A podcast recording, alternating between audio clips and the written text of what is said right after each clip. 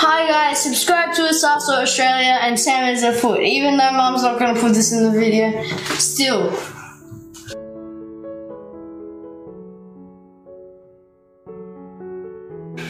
Hola, soy Patricia Isaza y el día de hoy vengo a hablarles por qué nos pueden negar una visa en una embajada australiana. Quédate en este video y descubre las razones y también algunos consejos prácticos que te ayudarán a evitar una posible negación.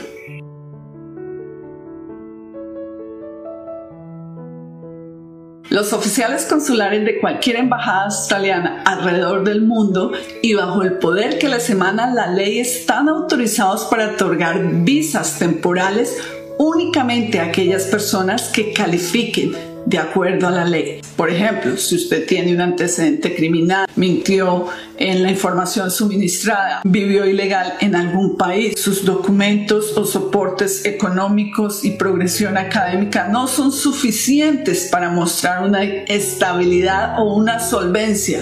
Por esta y muchas razones, su solicitud podría ser rechazada. Hoy en día existe información acertada y no acertada sobre el tema. Lo que sí es cierto es que esto no es cuestión de suerte, pues la suerte nada tiene que ver con las normas establecidas en un país para permitir su ingreso dentro de un visado temporal. En este caso, los oficiales consulares tomarán la decisión basados en las leyes, regulaciones, documentación, perfil de genuinidad y estabilidad financiera. Si usted se presenta ante la unidad de visas temporales preparado y sigue las indicaciones de un experto y calificado agente de educación o agente de migración registrado MARA, tendrá como resultado la aprobación de su visa, reduciendo así el riesgo de negación.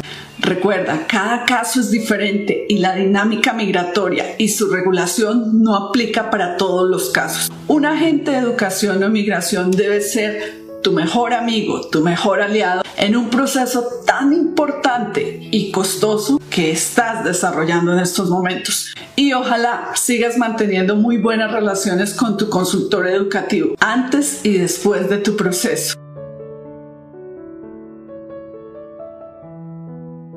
Para futuras extensiones, aspectos que se evalúan en la postulación de un visado a Australia.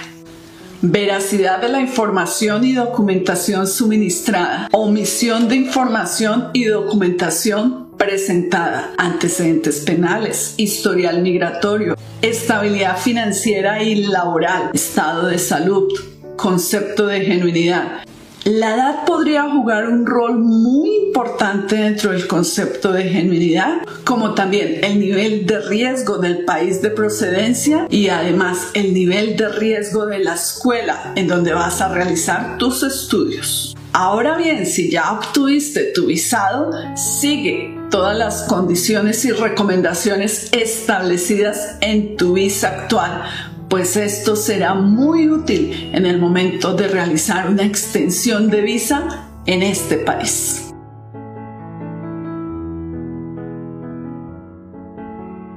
¿Qué pasa después de una negación de visa? Puedes solicitar y tramitar la devolución de dinero, de estudio y seguro médico, donde muy posiblemente te podrán descontar unos costos administrativos comisiones y servicios de la agencia dependiendo la letra pequeña y los contratos que hayas firmado. También tomar en cuenta que los costos de visado, exámenes médicos y biométricos no dan derecho a devolución por parte de la embajada. La gran pregunta del millón, ¿cuándo podría postular nuevamente a una visa? Pues realmente lo puedes hacer al día siguiente, pero la recomendación es tomarse mínimo de 3 a 6 meses para cambiar tus condiciones de postulación, es decir, mejorar la calidad de postulación y perfilarte como un estudiante 100% genuino, defendiendo y argumentando además las razones por las cuales tu visa anterior fue negada. Recuerda que una visa negada afecta tu historial migratorio para cualquier otro país. Por lo general, los oficiales consulares no dan razones explícitas del por qué la postulación fue negada. Ellos expresan conceptos migratorios de desconocimiento del postulante. Solamente un buen consultor educativo o un agente de migración autorizado te darán los puntos a evaluar dentro de una consideración de reaplicar o te mostrará los aspectos positivos y negativos dentro de tu concepto de genuinidad.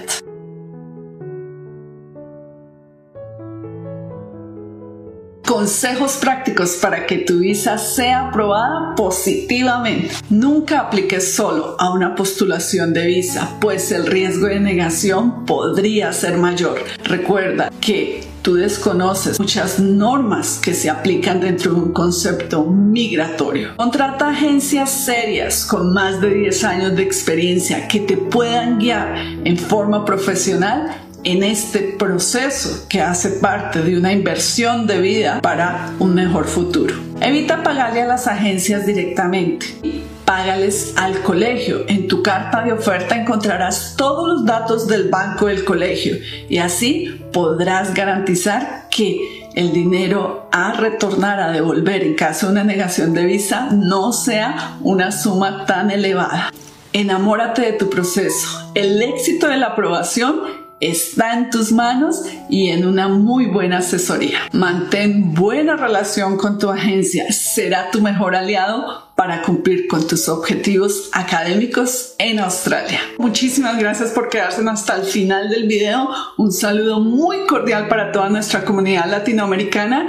No olviden regalarnos deditos arriba, hacer sus comentarios y contarnos si alguna vez les han negado una visa o conocen el caso de alguien que haya tenido una visa negada para poderles ayudar y poderles dar un consejo profesional ¿O consideras que tu perfil de genuinidad no es lo suficientemente fuerte para poder postular a una visa de estudiante?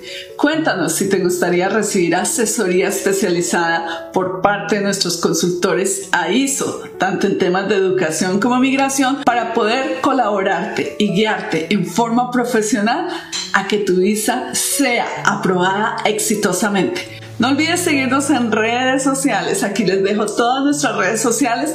Si desean enviarnos sus preguntas, no olviden escribirnos al WhatsApp que aparece en pantalla y yo los espero en Australia en una próxima oportunidad. Bye, bye, bye, bye.